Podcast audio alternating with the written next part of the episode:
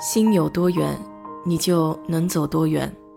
做一个温暖的人，浅浅笑，轻轻爱。我是 DJ 水色淡子，在这里给你分享美国的文化生活。昨天有个朋友给我说，最近他原来的上司问他想不想要换工作，约好了下午一起去打高尔夫，聊聊这方面的事情。在美国，高尔夫很受美国人的爱戴。和生意伙伴谈合作，与亲朋好友休闲聊天，这活动都是一项不错的选择。高尔夫是 G O L F 的音译，是由四个英文字母的首字母缩写构成，分别是 Green、Oxygen、Light、Friendship，翻译过来就是绿色、氧气、阳光、友谊。它是一种把享受大自然乐趣、体育锻炼和游戏集于一身的运动。高尔夫运动是一种以棒球击入血的球类运动。相传，它起源于15世纪的苏格兰。当时的牧羊人常用赶羊的棍子玩一种击石子的游戏，比比谁击得远、击得准。这种游戏后来就演变成今天的高尔夫球。而且，由于苏格兰天气寒冷，牧羊人都携带着 whisky 御寒，每打一个洞就得喝一瓶盖的酒，打完十八个洞，一瓶 whisky 正好喝完。由此就诞生了高尔夫球有十八个球洞的说法。在中国明朝时期，有一种名为锤丸的球系，和高尔夫也很类似。早期的高尔夫运动主要是流行于宫廷皇室之间。热衷者多为皇家贵族和上流社会的佼佼者，并且一时风靡了欧洲和北美。因为打高尔夫的装备价格不菲，早期的高尔夫球是用羽毛和皮革制成的，极难制造。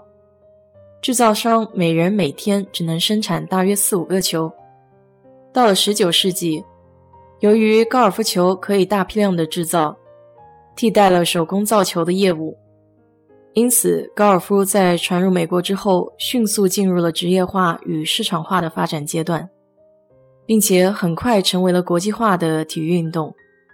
与此同时，高尔夫更是被赋予了文化上的精髓。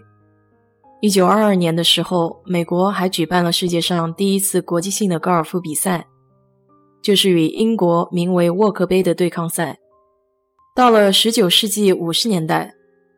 高尔夫运动已经从富裕的乡村俱乐部迁移到了美国的中产阶级。那时候最常见的景象就是一群中产阶级的美国人下了班以后聚集在高尔夫练习场。虽然这不是练习的最佳时间，因为傍晚时分的光照在慢慢消逝，但是这些业余爱好者都全神贯注地练习挥杆姿势还有准确度。在美国流行的体育运动中，高尔夫具有独一无二的氛围，而高尔夫俱乐部的建立也大大推动了这项运动的发展。第一个在美国建造的高尔夫球场可以追溯到1888年，一个名叫约翰·里德的苏格兰移民，在纽约杨克斯的一个奶牛牧场上建立了三个洞，这就是美国历史上第一个有记录的高尔夫球场。经过了那个夏天的比赛之后，这群人成立了美国第一家高尔夫俱乐部 ——Yonkers 圣安德鲁斯俱乐部。紧接着，在1889年，一群英国人在肯塔基州建立了米德尔斯伯勒俱乐部。到了1894年，美国已经连续开设了九个高尔夫球场，在这其中，芝加哥是美国东海岸第一个开设高尔夫球场的城市。并且，他还拥有了美国第一家十八个洞的场地。在美国高尔夫历史的早期，芝加哥一直是比较重要的地点。到一九零零年的时候，仅在芝加哥附近就有二十六个高尔夫球场。现如今，在北美大约有将近两万家的高尔夫球会。休斯顿这里就有大大小小超过两百处的高尔夫练习场，有的是很正式的高尔夫俱乐部。有的就是相当简单的一块草地。